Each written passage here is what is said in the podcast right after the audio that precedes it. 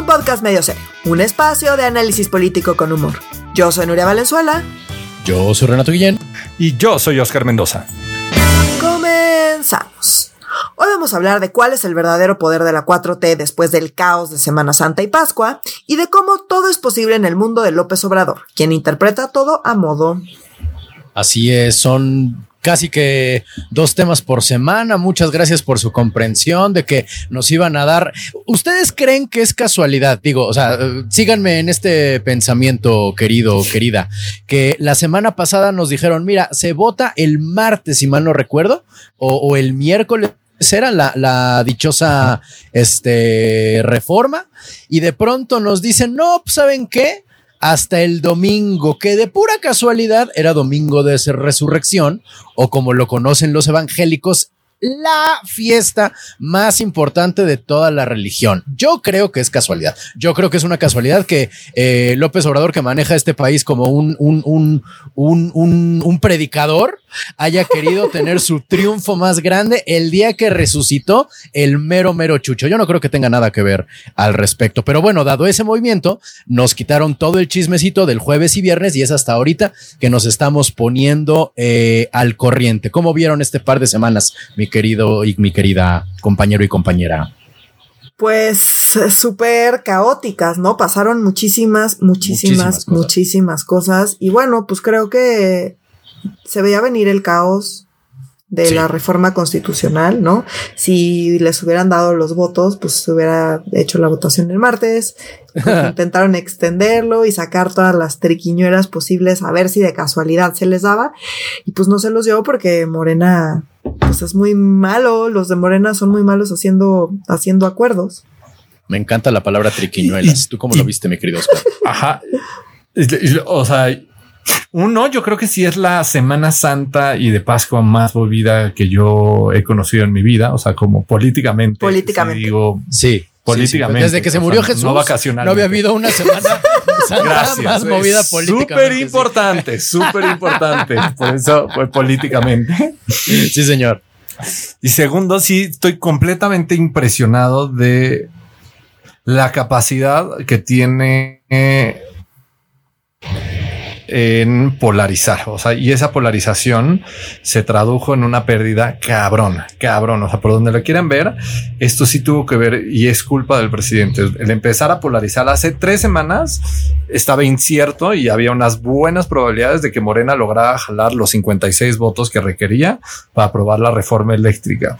Fue polarizando, llevándolo al extremo, al extremo, al extremo y desde diputados lo llevaron todavía más al extremo hasta que lograron poner de acuerdo a toda la oposición. Entonces yo creo cada vez se parece más al sexenio de Fox, donde Fox todo el tiempo decía, ah, yo no puedo hacer nada porque el Congreso no me deja y no están de mi lado y no somos, Órale. no somos suficientemente democráticos porque el Congreso no me deja y siempre es culpa de alguien más y siempre están los malos, ¿no? Y era el Congreso malo y Andrés Manuel malo. Hay que desaforar a Andrés Manuel porque es un hijo de la chingada y no podemos dejar que este baboso llegue a la, a la presidencia de la República.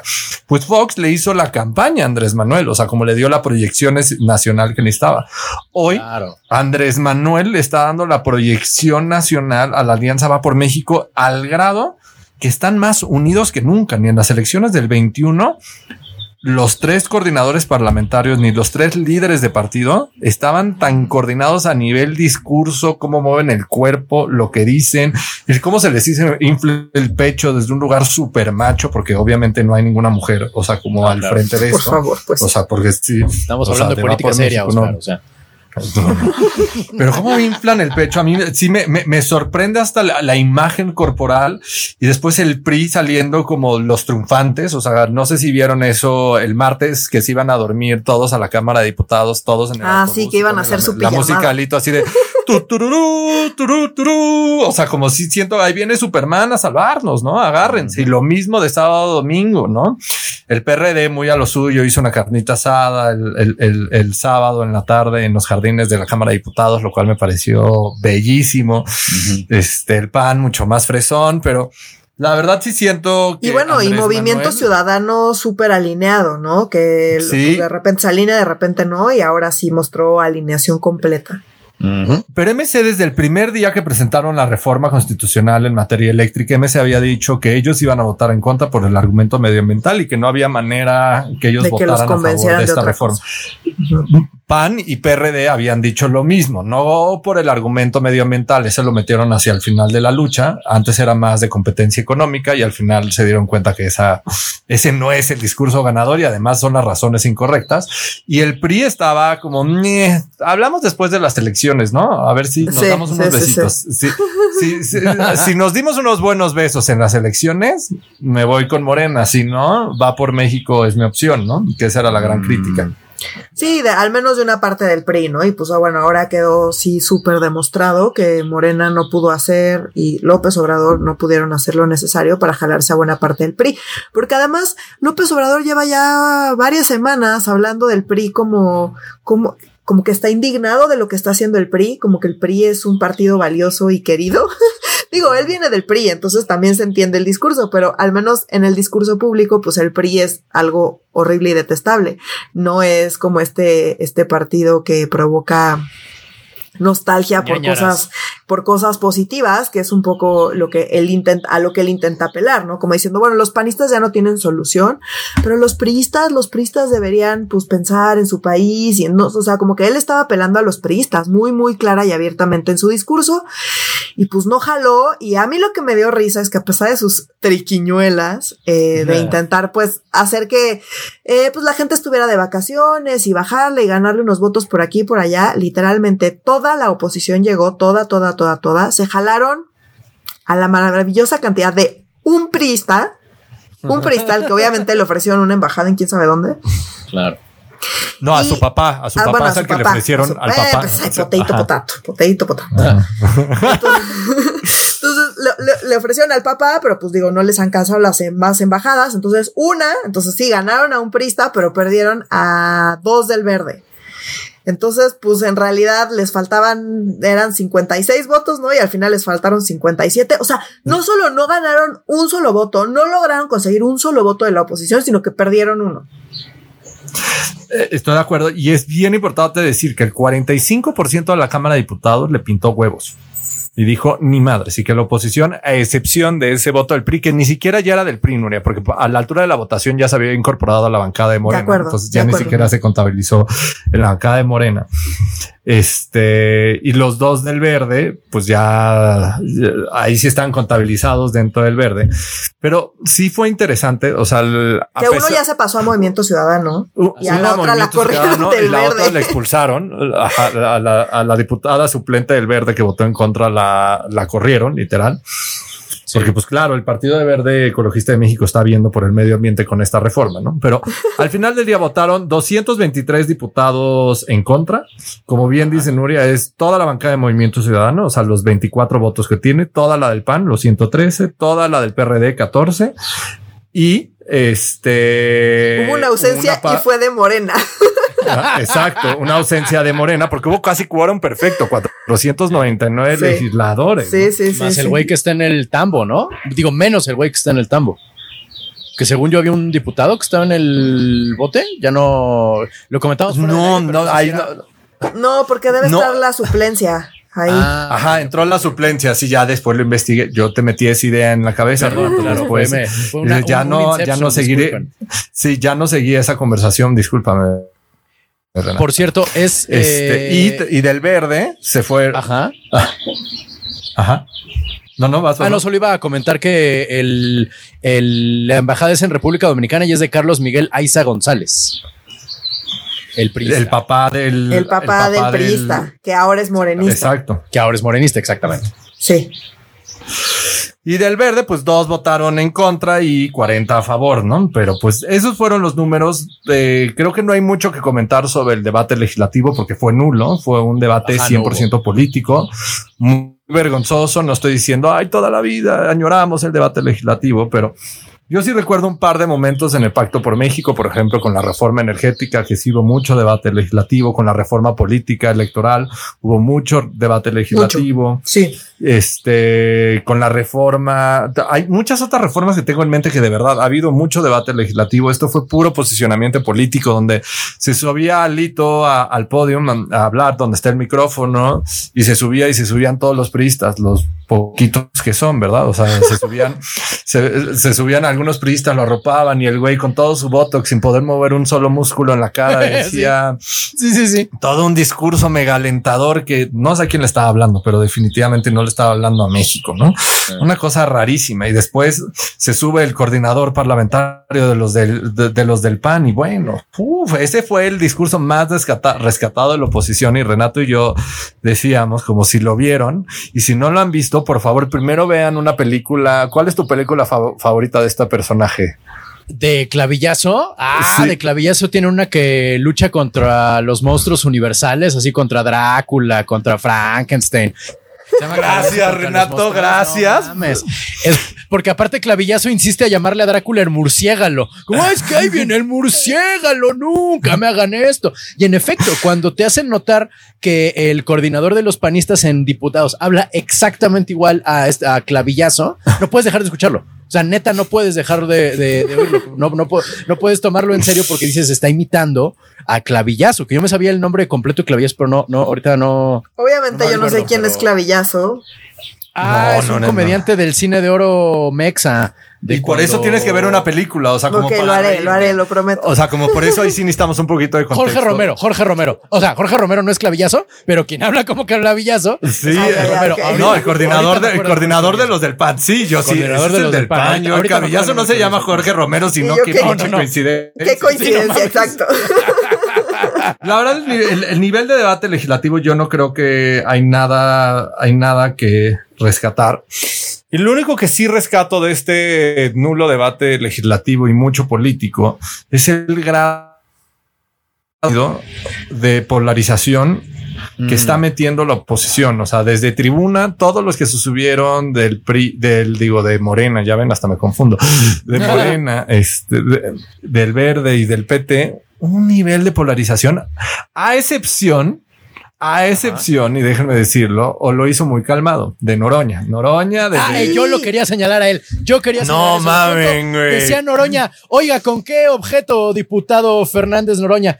Y decía él, un llamado a la, a la tranquilidad. Y yo güey, tú, cabrón, tú vas a llamar al orden Noroña, güey. Luego decía Noroña, no, es que las actitudes, las, las, las estrategias de los compañeros son muy pedestres. Y güey, tú calificando algo de pedestre. Güey, se volvió conciliador, güey. Y además venía trajeado, venía trajeado. Según yo, lo que estaba haciendo era grabar spots de campaña para su posible ah. campaña presidencial. Sí, sí, sí, sí. Entonces tenía que tener algo de material donde fuera un que lo, pudiéramos ver como un político, ya saben, o sea, un político serio que concilia y que logra formar estas grandes mayorías, pues eso es lo que yo, según yo, intentó hacer Noroña, que fue todo un, personaje.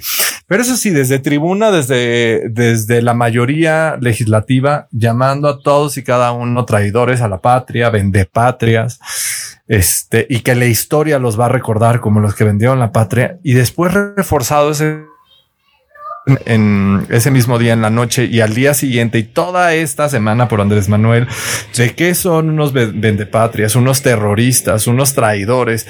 Y el día de hoy, jueves en la mañanera, o sea, como no lo ha soltado, al grado que en la mañanera del jueves pidió que le sacaran como cuál es el artículo de la constitución que habla de traición a la patria y se lo pone, ¿no? Y se lo pone a leer y es como, y vean. Bien, los legisladores que votaron en contra de la reforma y son los traidores a la patria que podrían recibir entre 5 y 40 años de cárcel. No mames. Si a mí no me dicen que eso es polarizar, yo creo que es de lo más grave que he escuchado desde la tribuna ejecutiva en el mundo democrático mexicano. sí, sí, sí está muy cabrones está muy cabrón equiparar el pensar distinto a, traición, a, la patria, ¿no? O sea, sí me parece algo súper grave. No solo eso, sino que además eso es algo que dijo Monreal, ¿no? Salió Monreal como, ajá, sí, otra vez como medio del mundo. Digo, Monreal es un político profesional y Andrés Manuel está haciendo su trabajo muy complicado. No que le deba mucho a Andrés Manuel y ya sabemos que luego le juega medio chueco, pero en fin, lo que él está diciendo es, pues, a mí me toca pues generar acuerdos y consensos y pues con este nivel de polarización es algo que se vuelve muy complicado. Y dice también, yo he sido oposición toda mi vida y, y pues al ser oposición, pues sí me parece que no está bien estar equiparando a alguien que piensa distinto como, eh, como traición a la patria porque pues sí, en una democracia deberíamos poder aceptar que las personas puedan pensar distinto sin tacharlas de que están traicionando a la patria. Entonces, mm, pues otra, bueno, Monreal, ahí la voz de la cordura, pero en este caso sí tengo que decir que estoy completamente de acuerdo con el señor. Tiene razón, puedes pensar distinto, puede no gustarte, eh, pero decir que están traicionando a la patria porque piensan distinto a ti, pues sí ya es ahí un delirio que pues no, no, no, no, no, nos puede convenir y sobre todo no le va a convenir a Morena porque en efecto, eh, regresando a los numeritos, a ver, 275 votos a favor, 223 en contra. Sí, sí es cierto que hubo más votos a favor que votos en contra. El tema es que esta era una reforma constitucional que requiere dos terceras partes. El punto con eso y lo que esto quiere decir es que Andrés Manuel no va a poder, en lo que queda del sexenio, reformar la constitución. No solamente eso, sino que es la primera vez en la historia que una reforma constitucional enviada directamente por un presidente no es aprobada. ¿Cómo crees? Y eso es un descalabro, pues, descomunal. Sí es increíble que una reforma constitucional enviada directamente por un presidente no pueda pasar. Un presidente no hace eso a menos de que tenga ya el acuerdo político. Si no está el acuerdo político, no va a enviar esa cosa. O sea, no se va a aventar ese osasasasazo que se aventaron. ya. Tan es así que ningún otro presidente ¿Es la primera vez que pasa? ¿Sí? ¿Ni Fox ni nadie? No, nadie. Pues porque no lo mandan. Si ven que no va a pasar su reforma constitucional, si no tienen el gran los acuerdos ya planchados, no lo mandan. Mm. No lo mandan. Pues no mames, pues si ni que fueran qué. López Obrador. Y justo por eso saca a colación este comentario al inicio. A mí de verdad, o sea, este, esta segunda mitad del sexenio, no puedo evitar literal tener un montonal de recuerdos e imágenes muy similares a las de Fox donde Fox todo el tiempo reclamándole al Congreso que por qué no sacaban sus iniciativas, por qué no apoyaban el proyecto, no decía el proyecto de nación, porque pues no, no, eso no, no, no eran las palabras de Fox, pero en los términos de Andrés Manuel, ¿por qué no están apoyando, apoyando este proyecto de nación y por eso se vuelven traidores a la patria, en, las palabras de Andrés Manuel y de Morena? Claro. Pero Fox, en especial los últimos dos, tres años de su sexenio, se la vivió quejándose que no tenía el Congreso a su lado y que no podía existir una verdadera transición democrática porque que no podía existir el verdadero crecimiento económico que México y los analistas esperaban porque el Congreso no le dejaba. Y además puso un grado de polarización extremo y donde solo había un enemigo que era el archienemigo de Vicente Fox y de los panistas y del país. Lo intentó poner que se llama Andrés Manuel López Obrador. Hoy el archienemigo se llama Va por México, que es un grupo de personas, pero resumido en un nombre que es sencillo de, recordar y que es donde está representada la mafia del poder y los verdaderos, los verdaderos malos de malísimos. Y por otro lado, Andrés Manuel pierde la capacidad con esta reforma y con este grado de polarización de poder pasar cualquier otra reforma constitucional. ¿O ustedes creen que exista una reforma electoral o la reforma en materia de seguridad, la que quiere para este, seguir militarizando la Guardia Nacional? Yo creo que no. Pues mira, ya no, ya esa posibilidad ya se perdió. Seguro. La electoral no pasa porque pues, las cosas que ha dicho que quiere hacer le afectan directamente a la oposición. Entonces, si en este tema que si hay una afectación a algunas de sus agendas, pero pueden no y podrían justificarlas, si no preguntan a las y los ministros de la corte, ¿verdad? Eh, Ahorita no pasó. Eh, pues una electoral que le afecta directamente a los partidos de oposición, evidentemente no tiene manera posible en el universo de pasar. De hecho, pues yo no sé qué va a hacer, pero si yo fuera él no le enviaría, porque pues ya hice el oso una vez, hacer el oso dos. Y la de, de la de militares, pues yo pensaría que no, pero todavía falta un rato y pues no sabemos. Lo que sí es que lo que sea que tenga cola que pisarles no fue suficiente para convencer a la gente, bueno, a las y los legisladores de votar, no de jalar a nadie, jalaron a uno y porque le dieron una embajada a su papá. O sea, sí está cabrón que con lo que sea que tengan de tierra, sí lo que sea que tengan de tierra no está siendo suficiente para convencer a, la banda para pues pasarse del otro lado. Entonces, pues ya nos mostraron realmente que no tienen con qué. Así es. Y tú lo has dicho un millón de veces, como a partir de la segunda mitad del sexenio, el juego se llaman elecciones. Mm. O sea, esto va más allá de, que puedan terminar en el bote. Mm, el PRI necesita ganar elecciones, el PAN necesita ganar elecciones y el PRD necesita ganar elecciones. Y la verdad, tienes pocas posibilidades frente la planadora de Morena. Pero si se unen, como lo demostraron en el 21 en su alianza y lógica, tienen posibilidades de ganar y otra vez nos siguen callando. O sea, como me parece la ley más ilógica del mundo que estén unidos PRI, PAN y PRD y en las elecciones no les fue mal del 21 y lograron detener una reforma constitucional que era fundamental para Andrés Manuel. Y también le otorgaron una gran narrativa a Andrés Manuel. Perder para Morena y sus aliados también es ganar, porque es un discurso mm que, que, sí puede sobrevivir los próximos dos, tres años para las elecciones, porque el que tú vayas nombrando traidor a la patria, cada uno de los legisladores que están ahorita y que después van a buscar la reelección y a los partidos que, que, que, les dan vida, híjoles, la verdad sí es atractivo políticamente, ¿no? Y hay un montón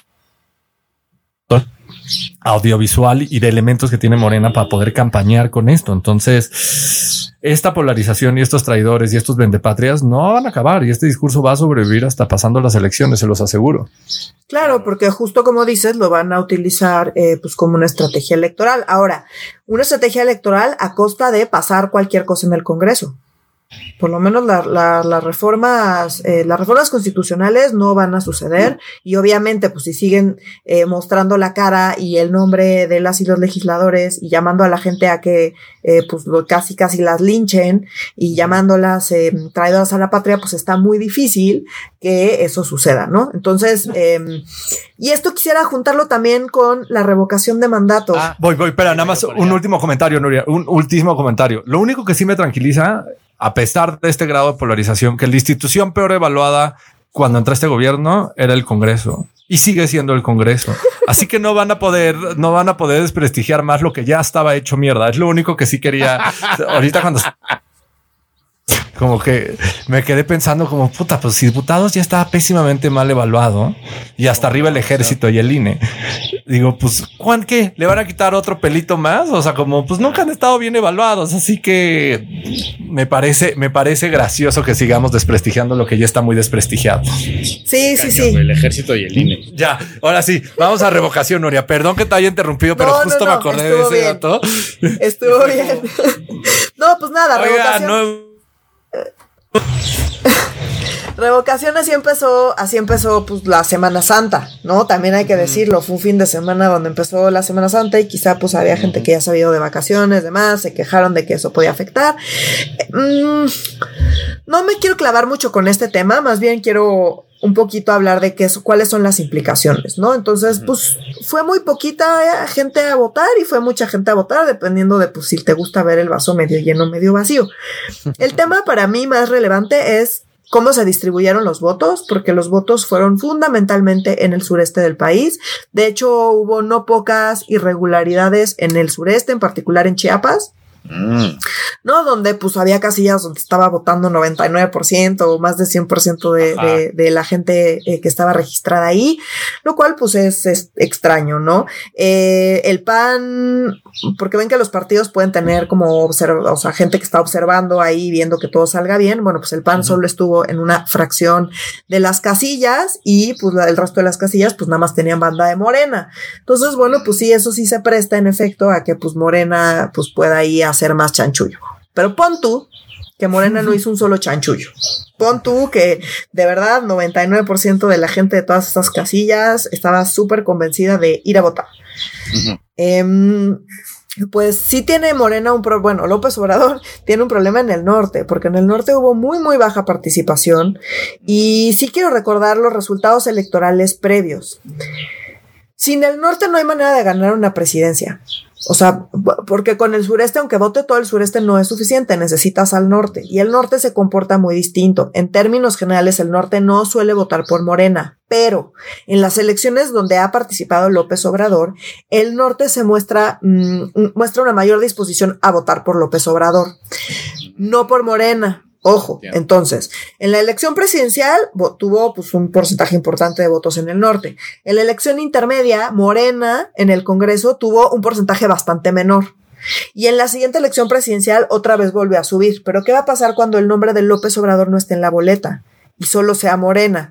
Pues muy probablemente el norte pues no tenga tanta disposición por votar por Morena. Esa es una. Mm. ¿no? Y la otra es que, pues, las el acarreo de votos que tuvieron eh, para la revocación de mandato le metieron muchísimo dinero y no tenían competencia.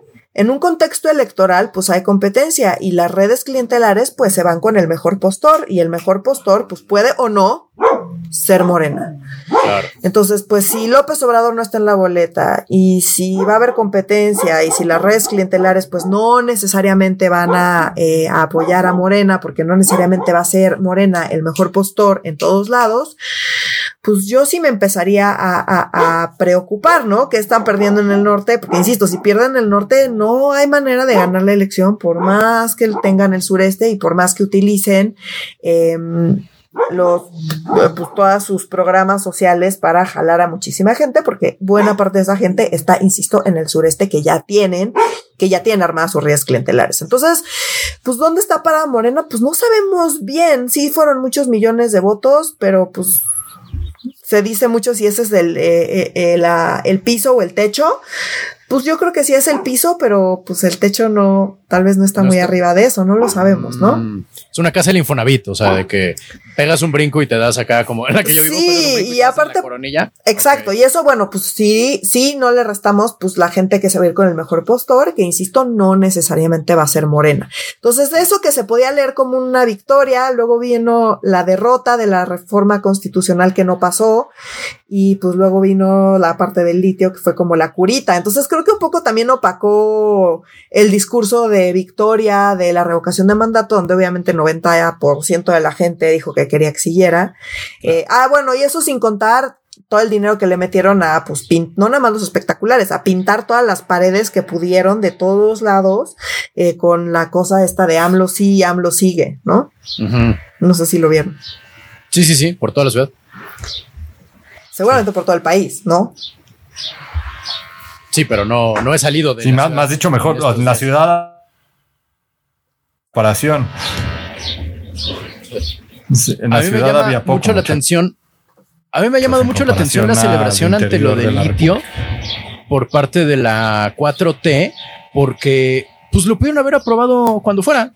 O sea, lo aprobaron el, esta semana, pero dado el número que tienen en la en diputados y dado que no necesitan los dos tercios en las leyes secundarias, pues lo pudieron haber aprobado hace un chingo y decidieron aprobarlo apenas ahorita, como que es una, como cuando Manolito está jugando con Mafalda ajedrez y entonces Manolito le dice a Mafalda, te, ah, con Felipe, perdón. Entonces Manolito le come el peón a Felipe y le dice, te comí el peón, Felipe, gol, gol, gol de Manolito. Siento que la 4 te está gritando gol en el momento de que es una victoria que pues pudiste haber tenido en cualquier momento. No, es que en realidad. No, porque aquí hay un tema de estrategia. O sea, porque estaba incluida dentro de la reforma eléctrica, o sea, de la reforma constitucional, donde, o sea, nacionalizaba algo que ya era de los mexicanos. Entonces ya estaba ahí. Entonces sabían que si perdían, tenían que tener algún win, o sea, una ganancia de esto. Y la ganancia es una reforma secundaria llamada la, la ley de el nombre favorito de Nuria, el amlitio. la, ley amlitio. Entonces, con eso la podían sacar y literal al día siguiente fue aprobada y eh, en uno en la Cámara de Origen y al y para el martes ya estaba en la revisora y para el miércoles ya estaba publicado en el Diario Oficial de la Federación y ya le estaban diciendo a todas sus bases electorales diciendo en realidad nosotros le hacemos la roque señal a la oposición porque nosotros somos unos chingones. Uy, la roque señal, sí es un chiste muy, muy, muy, viejo, güey. Es del Ibenal, o sea, es del 96, 97, no chingues. ¿Dónde está Roque Villanueva? ¿Sigue vivo Roque Villanueva? Sí, va. Seguramente sí. No, sí. No, según yo ya está, ya, ya, se nos. Ya lo sepultamos. Lo que siguen discutiendo, no se preocupen. Ahorita, yo lo busco en Google, ustedes continúan. Bueno, sí, y el, litio, esa parte es importante, ¿no? Porque sí, en efecto, la reforma traía una parte de litio, pero si se fijan, la discusión nunca giró en torno al litio. De repente se mencionaba una que otra cosa, pero la discusión no era en torno al litio. El litio no, no, no era una parte relevante de la reforma, de la reforma constitucional.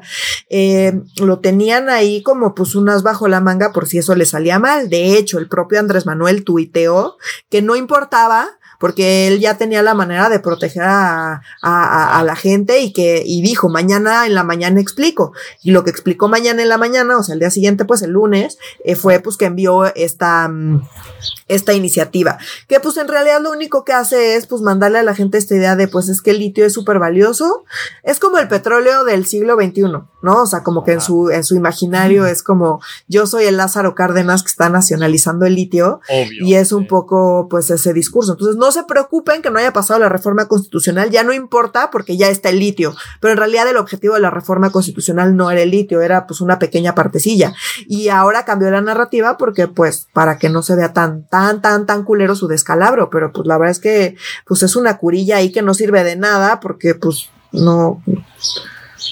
pero en su, en su narrativa ganaron todo, porque sacamos el litio como nosotros lo queríamos, a través de...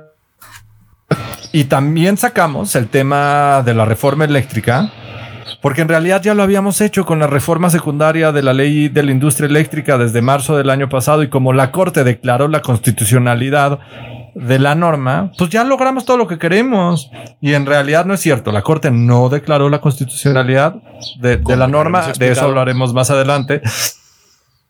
Eh, del tema del litio, pues en realidad metieron el lado que les hacía falta, que ellos querían, que es básicamente que nadie puede explotar el litio más que el Estado mexicano, porque justo es el nuevo oro negro. Y por cierto, Roque sigue vivo, tiene 78 años. Ah, cabrón, mira, órale. y pues bueno, ya nada más, ¿se acuerdan que ya habíamos hablado del litio hace ya muchos episodios y habíamos dicho que esto era un tema que se iba a seguir tratando y pues bueno, o sea, nada más como para aquí dar un poquito de contexto. Eh, sí encontraron unos yacimientos, eh, un yacimiento importante de litio, pero pues después salieron con que pues sí, eh, buena parte de eso en realidad era como arcilla y que pues un porcentaje muy chiquito era verdaderamente litio y no solo eso, sino que la manera en la que está en México el litio pues eh, es muy complicado de extraer. Así es. Entonces... En todo el mundo. Eh, en todo el mundo, pero aparentemente las condiciones de México son todavía más desfavorables. Padrísimo. Em, eh, porque por la arcilla. un chingo de tecnología. Exacto. Entonces es una tecnología. de tecnología. Es un poco como. Ajá.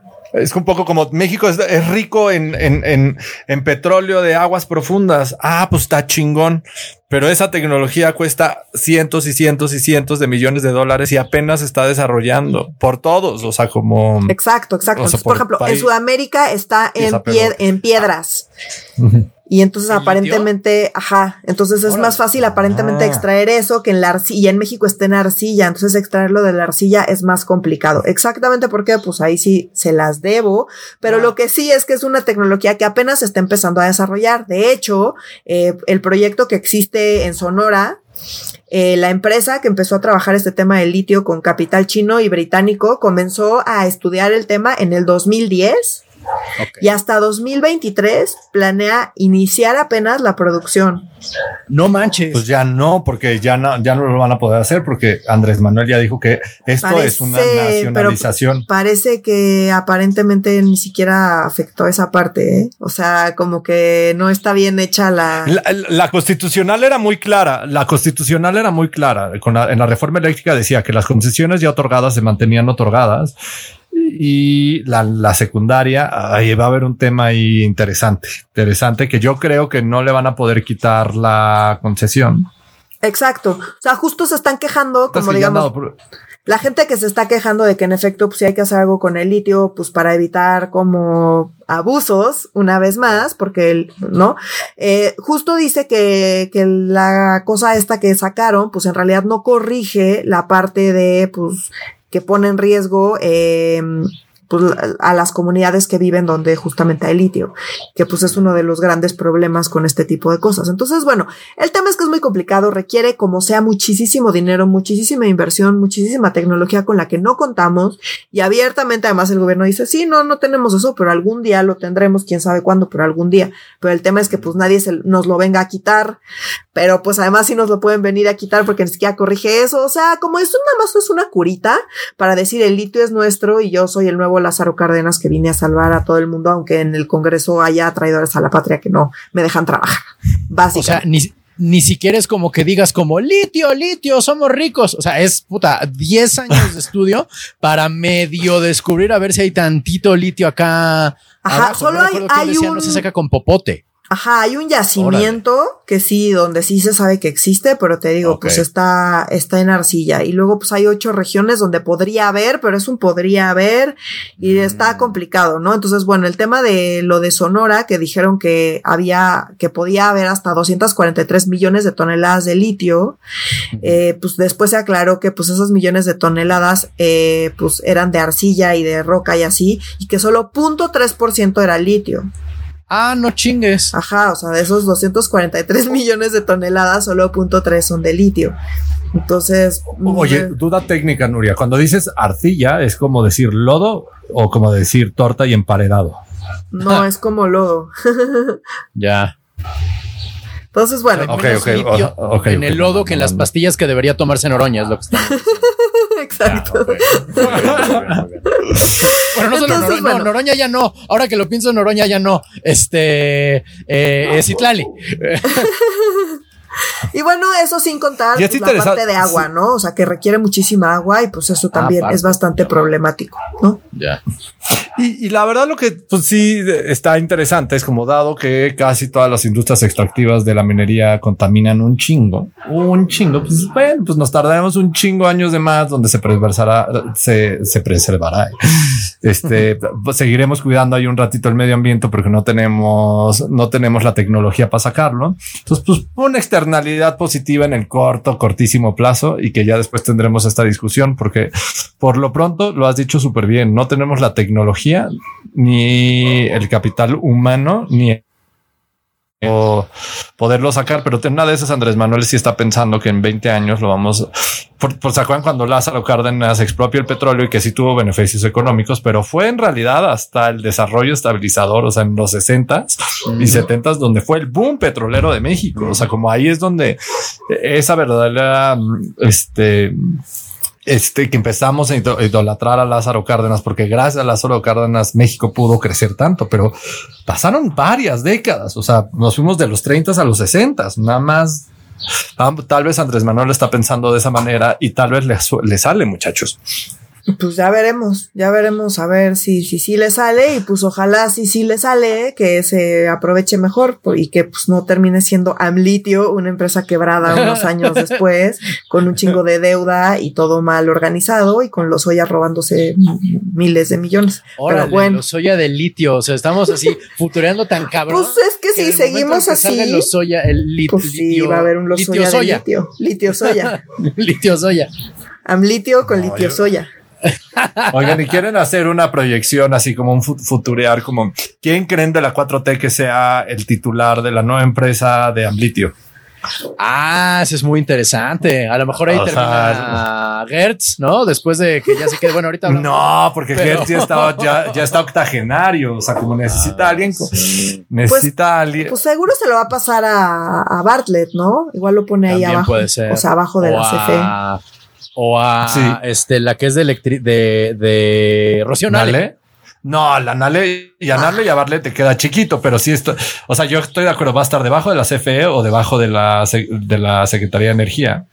Pero yo creo que CFE le tiene más confianza a Bartlett para que se, para poner las bases para que se roben el dinero chingón. Bartlett no, pero, acuérdate, a quien idolatra muchísimo para sacar sus obras estratégicas es a Nale, que ella no se detiene por nada, sin importar los intereses, las mafias, los Pero no es una obra estratégica, ya dijo que pues algún día servirá.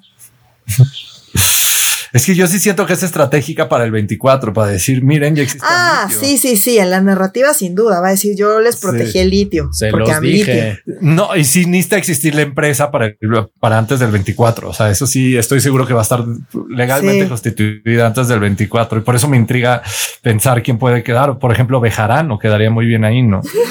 chingues, Otro bueno para establecer las bases para chingarse la lana. Sí, está bueno ese, güey. No, uno este... ¿verdad? Ando yo pensando como era muy hacia atrás, ¿no? Renato es el que trae los nombres viejos y Lato. Sí. Tú andas muy Nostradamus, güey. Espero te equivoques, güey. Oigan, mi gente, ya después de este resumen de todo lo que es y ha sido hasta el momento la cuarta, este, ¿cómo ven el tema de la suspensión, no suspensión del tren Maya? O sea, ¿se acuerdan que hablábamos de que de pronto tenemos mucha, eh, con, con, lo de la ley de la industria eléctrica, que también hablaremos en un segundo, teníamos como mucha incertidumbre y luego la suspensión del tren Maya, pues también está suspendida o no está suspendida. No, solo de un tramo, del tramo 5 del el tramo 5. Pidieron todo, pero solo eh, el, el, juez eh, les dio, nada más les otorgó para el tramo 5. Ok. Que el tramo 5 es el que Andrés Manuel, y que eso lo contamos hace varios episodios, de que Andrés Manuel sacó un dedito y dijo, mira, por ahí sopla el viento, por ahí va un tren. Ah, este, Por ahí continúa en el tren. Y se acuerdan que ya habían empezado a hacer el elevado entre Playa del Carmen y Cancún y que todo ese dinero se fue a la basura. Entonces que decidieron mejor pasarlo por la selva. Este, y que lo hemos hablado y que no había estudios de impacto ambiental ni consultas a, este, a las comunidades indígenas que viven en la zona, etc. Que estaba violando la ley así flagrantemente, pero eso no es la discusión en esta Que AMLO dijo que no, que AMLO dijo que no era cierto y que sí tenían todos los permisos ambientales y pues no, o sea, no, no los, o sea, ahí sí abiertamente mintió, digo, no que le importe mucho mentir, pero sí, no, no existe ninguno y pues no solo no existe, sino que abajo pues está una de las, em, de, las, de las cavernas, porque además las cavernas se conectan, los famosos cenotes de toda la península, pues están justamente en esa zona y todos están conectados, entonces si jodes uno, jodes toda la red de cavernas. Ah, pero Nuria dice este vato llamado Amlito que eso no es cierto porque van a poner, van a cimentar y va a ser elevado el tren. Entonces, que meter ahí unas columnas, unos pilotes llenos de concreto allá los cenotes no afecte nada. Ese es el argumento de Andrés Manuel. Ajá, pero está pendejo. O sea, lo que quiere decir que haya cavernas es que literalmente hay hoyos abajo del piso pues si tú metes algo arriba de eso y lo revientas, revientas todo abajo que son puros hoyos, literal son cavernas conectadas, ni siquiera conocemos, ni siquiera conocemos todas las cavernas, porque no se han explorado todas las cavernas. Hay buzos que literalmente se dedican a estar explorando y abriendo camino y viendo las conexiones de las cavernas. Y es como, es todo un tema en esa zona y justamente algunos de estos buzos pues están como súper metidos en contra de que hagan esta obra y esos fueron los que pues fueron, eh, pues están participando activamente en toda esta parte donde se otorgó la suspensión y pues obviamente a la 4T le valió. Pero legalmente no podrían estar haciendo el tramo 5, nada del tramo 5 ahorita, porque hay una suspensión. Es una suspensión provisional, no definitiva. Y Andrés Manuel literal ha declarado hasta el día hoy jueves que pues de ellos siguen, pues porque no, no, no conocen nada del caso, o sea, como cuál es el problema y van a seguir. Y esto va a ser muy similar a lo que hizo Padres en el acueducto Independencia, que está chingando el agua de la presa de Sonor, de, Ciudad Obregón para llevar el, para llevarles el agua a Hermosillo y había chingos de suspensiones, chingos, chingos, chingos de mm. suspensiones. ¿Y saben qué hizo? le valió madres y se lo pasó por el arco de triunfo. Algo que criticó a AMLO en su momento porque le estaban dando a, la comunidad ya aquí y está haciendo exactamente lo mismo. O sea, sí, sí me parece. O sea, yo, yo hoy traigo muchos símiles, pero porque sí, estoy como, o sea, es que si no, no puedo evitar recordar como momentos que ya vivimos. Esto ya lo vivimos. Nada más está cambiando la narrativa a sus intereses. Sí, completamente de acuerdo. Está súper, súper, súper triste. Yo, esos cenotes, les tengo mucho cariño. Siempre es un terrible, siempre es muy triste cuando los cenotes se arruinan, hombre. O sea, Sobre todo porque de verdad es una, o sea, sí son de las cavernas más importantes en el mundo. O sea, y son milenarias, ¿sabes? O sea, o sea, es como de verdad es una cosa como muy, muy única que tenemos ahí y que van a joder por un capricho de este güey cocida.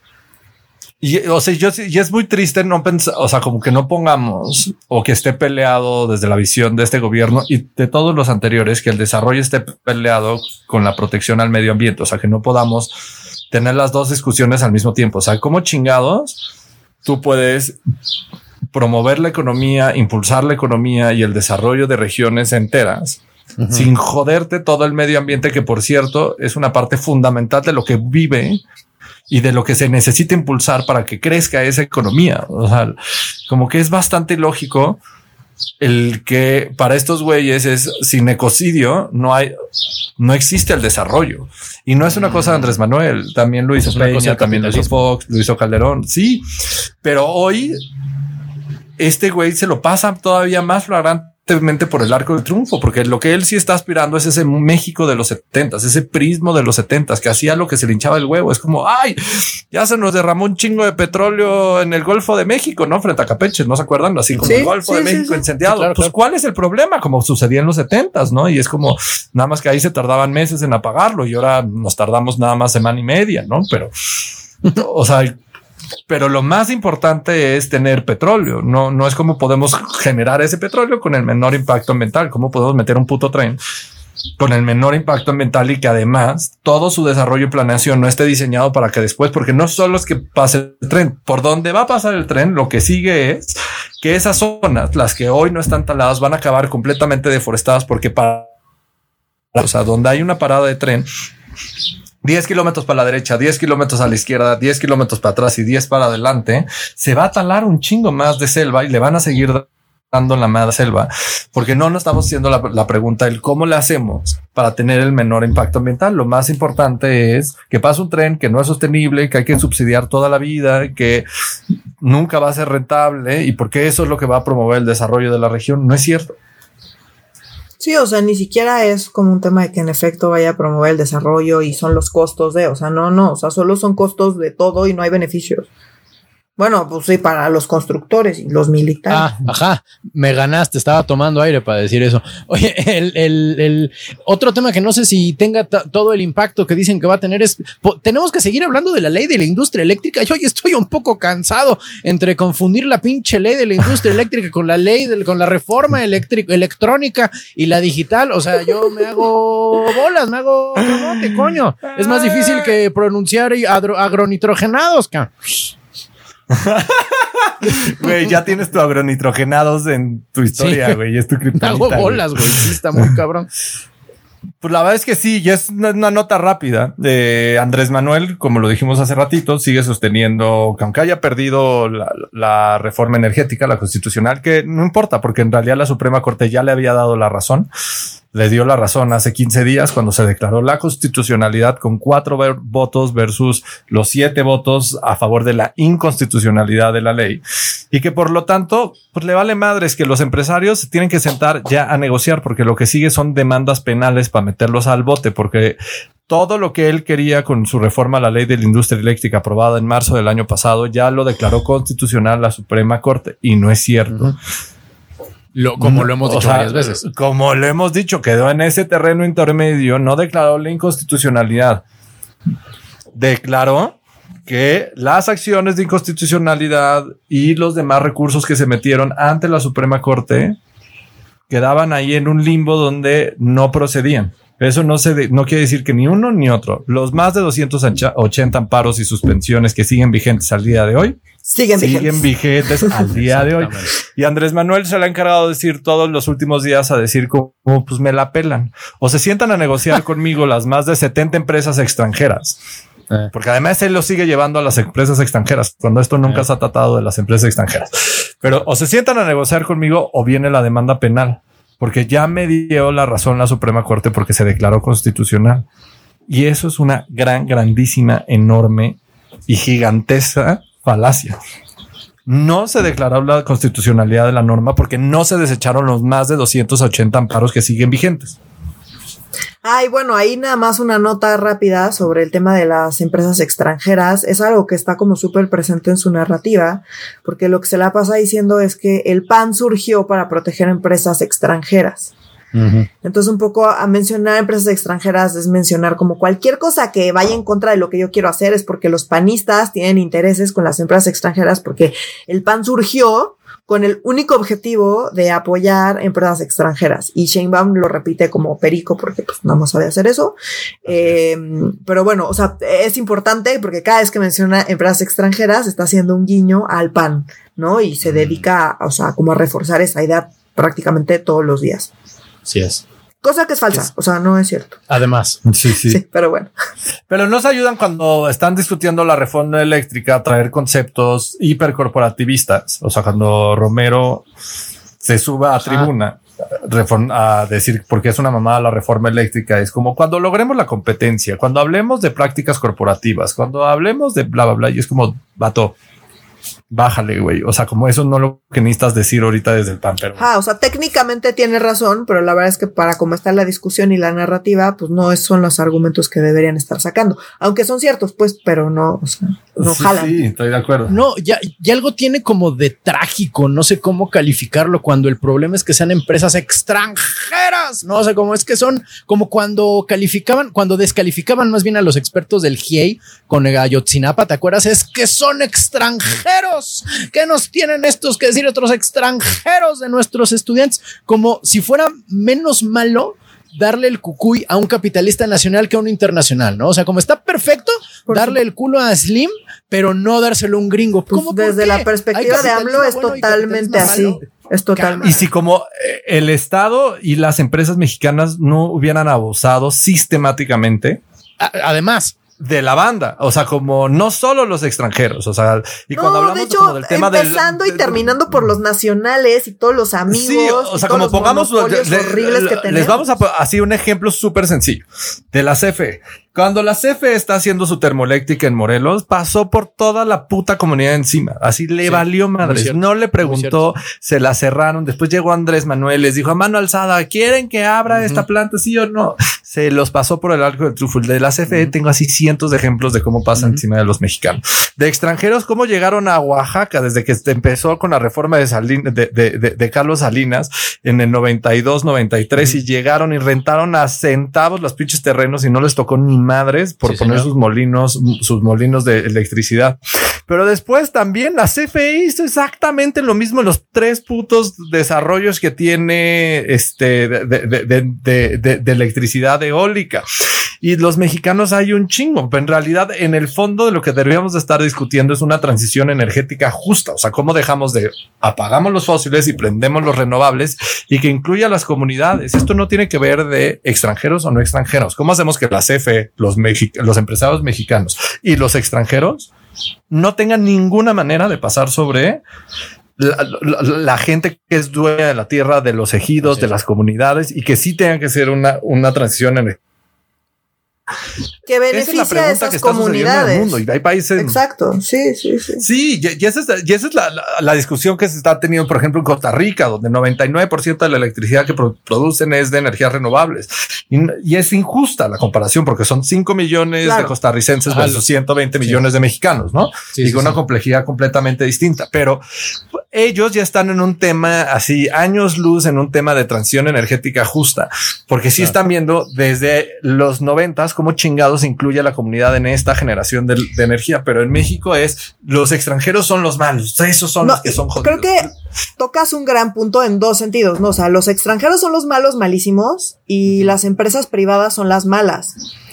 Entonces, eh, pues claro, cuando pues, le quiere beneficiar a una empresa mexicana, o en particular un empresario mexicano, pues ya dice las empresas extranjeras son las malas malísimas, ¿no? Pero pues cuando quiere beneficiar a la CFE, las empresas privadas, la que sea, son las malas malísimas y como está en el Estado, pues ya chingamos. Y la realidad es que no. Oscar acaba de poner muchísimos ejemplos de cómo una empresa propiedad del Estado, pues se ha chingado comunidades sin control alguno y sin ninguna misericordia. Lo mismo con Pemex, pues sí, muy del Estado, muy del Estado, pero pues se la pasan haciendo puro fraude y robadero, que al final pues están robando dinero pues de México. Entonces, pues no, no es cierto y de hecho la historia demuestra exactamente que no es cierto que pues necesariamente pues una empresa del Estado vaya a ser mejor. De hecho, nos ha ido muy, pero muy, muy mal. No nada más en cuanto a la gestión de la empresa, sino también en cuanto a los abusos de las propias comunidades mexicanas, ¿no? Claro. Y el Estado tiene un papel fundamental que es el regular que no existan esos pinches abusos. O sea, como el Estado no puede desaparecer sin importar que exista inversión pública o privada o solo privada. O sea, el Estado es fundamental para que esos abusos sistemáticos no existan. O sea, como que esa es la parte que a veces me estresa muchísimo de este discurso de la 4T de buenos contra malos. Y es como, güey, esto no es un discurso panista, ni de derecha, ni pro capitalista. decir, como, eh, pero sí el Estado tiene. No, hablo lo hace parecer, porque no, ni siquiera tendría por qué no, parecer. O sea, porque el Estado sí tiene que regular el mercado. O sea, no hay manera en que no regules. No, o sea, si no, o sea, si fuera un argumento 100% capitalista, no estaría hablando de regulación, estaría hablando de esa mano invisible y, que solito el no, mercado. No, porque incluso, no, porque incluso en ese contexto te dicen cuando el monopolio es natural, como en estos casos, o sea, como en los casos de producciones muy complicadas, cuando el monopolio es natural, por eso necesitas el Estado. El propio capitalismo te dice, necesitas regular todas las industrias que tengan monopolios naturales, necesitan forzosa y necesariamente ser reguladas por el Estado. Correcto. Ni siquiera. un, ejemplo, o sea, como en telecomunicaciones hoy en México no existiría eh, AT&T o Yusacel en su momento, Movistar y todo eso. Si el Estado no hubiera entrado a romper ese pinche monopolio y a regularlo y a que hoy, en vez de que, que hoy con 300 pesos tienes una cantidad bestial de internet y de, y de, de llamadas en todas las compañías, muchachos. O sea, como de Slim, no de Slim, las gringas, las mexicanas, las extranjeras, todas tenemos una cosa bestialidad, una bestialidad. Hace 10 años, 300 pesos te compraban apenas unos 50 minutos, unos megas de internet. No solo porque ha avanzado un montón la tecnología, sino porque llegó el Estado a regular un lugar donde había un monopolio natural. Dijo ni madres, aquí lo hay que romperlo y hay que promover la competencia de manera justa. Y cabe mencionar el monopolio natural se lo regalaron prácticamente a un mexicano. Estoy de acuerdo. Pero esto, a mí siempre el, tema de telecomunicaciones me parece siempre un ejemplo bien sencillo para hablar de regulación. O sea, si tú no rompes los monopolios y si tú no promueves la competencia desde el Estado, porque también tienen responsabilidad con el Estado en la última milla. O sea, no voy a entrar en los detalles de eso, pero si no lo regulas, suceden estos abusos. Así que no nos vean con las mamadas. Es que si todo está centralizado acá, ya lo vamos a lograr. No. En realidad, es ¿cómo logramos reglas justas donde el gobierno gana un chingo, las comunidades ganan un chingo y la empresa también puede ganar? No tiene nada de malo. No está de hecho al revés. Pues si logras las tres, pues trifecta, literal. Claro. Pero bueno, pues. Oigan, eh, mi, mi querido y mi querida, ¿cuánto tiempo le queda a Hertz frente a su chamba, cambiando, perdón, radicalmente de Temgan, pero sacando un este un Deadpool. Ahora sí que un Deadpool. ¿Cuánto tiempo más vamos a tener que ver a Tortuguerts frente a la a la fiscalía? Pues el chismecito dice que semanas, que ya solo le quedan semanas. Ah, neto. Eh, eso dice el chismecito. Órale. Eso dice el chismecito. ya después de eh, tantísimo.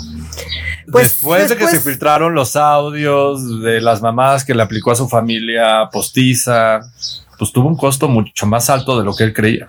Sí, o ah, sea, y de lo de los Soya también, perdón. Exacto. Lo que es que han pasado. Lo que acabó. Es que varias cosas en dos semanas. Sí. Ajá. Sí, todo, todo, varias cosas. Sí. pues bueno. ya todo hecho pelotas. Está el tema, bueno, de Gertz que lleva, o sea, pero, pero esto lleva meses con toda la banda diciendo Gertz qué hace ahí, ya se tendrá que ir, ya se tendrá que ir, ya se tendrá que ir. Bueno, pues según el chismecito, por fin lograron convencer a Andrés Manuel de que pues le pida que, pues que ya le llegue. Ahora. Eh, sí, en efecto, estos audios con Juan Ramos, que es em, eh, pues uno de que trabaja ahí en la fiscalía, es un fiscal eh, ya no me acuerdo cuál es la fiscalía dentro de la fiscalía, no me acuerdo, pero tiene una de esas. Eh, que bueno, siempre, ¿Eh? Sí, es un fiscalito, digamos, adentro de la fiscalía, eh, pues que es el con el que tiene la conversación en estos audios de los que hemos hablado, que todo el mundo conoció. Eh, está también el tema de los Oya, que sacó en que habían llegado a un acuerdo donde los Oya pagaba no me acuerdo cuántos millones y, pues ya esa era la reparación del daño y aparentemente AMLO dijo que pues que eso qué, porque básicamente el acuerdo que hizo Lozoya con Gertz estaba súper chafa. O sea, Lozoya, les estoy inventando, se robó mil pesos y estaba proponiendo, pues ahí pagarles unos, unos tres pesillos. dijeron, ah, pues va chingón, tres pesillos está bueno. Y cuando lo vio AMLO, dijo, pues oigan, no, tres pesos contra mil, pues eso no, no, no checa. Pues no, no es razonable. Y pues bueno, ahí le tocó a Gertz. La otra que fue súper golpe también, evidentemente, pues fue, que tiene también que ver con los audios, pues fue la unanimidad en la corte para liberar a la sobrinastra. No solo eso, sino que el hermano, eh, que tiene nacionalidad eh, estadounidense, esta semana ah. pues, salió con que pues ya se anda moviendo en Estados Unidos, porque dice, pues yo como ciudadano eh, estadounidense, pues fui extorsionado por un fiscal general de otro país. No van a oh. hacer nada, entonces ya se anda moviendo con el FBI, ya se anda moviendo con unos senadores, ya anda mandando cartas y demás, y congresistas por aquí y por allá, y pues subió a su Twitter esta semana que ya lo andan recibiendo, eh, pues los mandatarios de Estados Unidos para pues atender su caso y obviamente pues esto es lo último que necesitan. Entonces le está lloviendo desde Estados Unidos, desde su familia que le salió todo mal, Julio Scherer sigue haciendo de las suyas, o sea como, no, también tiene pues se fue contra eh, los abogados, estos amigos de Julio Scherer, que es que por extorsión, por el caso de Collado, ¿no? Que estaba, estaba diciendo Collado que lo están extorsionando y pues bueno, y que es que los iban a, los iban a aprender porque se acuerdan que no han, no se han presentado a las audiencias, ya van varias audiencias, no se han presentado. Entonces, teóricamente, la fiscalía podría solicitar órdenes de aprehensión y parece que era su plan, pero ya se echaron para atrás. Entonces, pues todo les está saliendo mal por todos lados y ya no tiene como pues mucho de dónde jalar. Mm. Falta ver si en efecto va a salir y va a renunciar. Dice el chismecito que sí, y que ya todo el mundo, que ya acordaron y que ya el propio Gertz ya dijo que sí se va, obviamente en privado pues, pero que ya dijo que sí se va, él junto con Juan Ramos, que insisto es el otro de los audios. Mm, pues vamos a ver qué pasa, pero sí, ciertamente se ve muy complicada la cosa. Ahora el tema es quién va a llegar a esa fiscalía y qué va a pasar con el tema de Pío López Obrador. Ah, y lo saco porque ayer resulta que, a ver, el INE está investigando el tema pues, de los delitos electorales porque ya sabemos que salió un video de Pío López Obrador recibiendo dinero en efectivo en la, para las campañas, ¿no? Entonces. Hace un chingo de eso, by the way. O sea, como antes de la pandemia, incluso, creo. Sí, sí, sí, antes de la pandemia. Entonces, bueno, eh, está eso y el INE, pues fue con la fiscalía y le dijo a la fiscalía, oye, fiscalía, pues necesito que nos pases la información para poder llevar a cabo la investigación sobre el tema de delitos electorales. Y pues la fiscalía no le quiere entregar la información, terminó este tema en el tribunal electoral. Y el tribunal electoral vio el caso y le dijo a la fiscalía, eh, pues fiscalía, sí le tienes que entregar la información al INE como te le está pidiendo. Ojo, se supone que el Tribunal Electoral es eh, la última autoridad en temas electorales. Es decir, lo que dice el Tribunal Electoral, eso se hace y ya, y no te puedes quejar con nadie, es la última voz. Bueno, pues a la 4T le valió y a Gertz le valió y fue, y, fue con la corte, ¿verdad? Porque pues en la corte tienen a su, a su amiga Yasmín Esquivel quien ayer. A la Suprema Corte. Sí, a la Suprema Corte.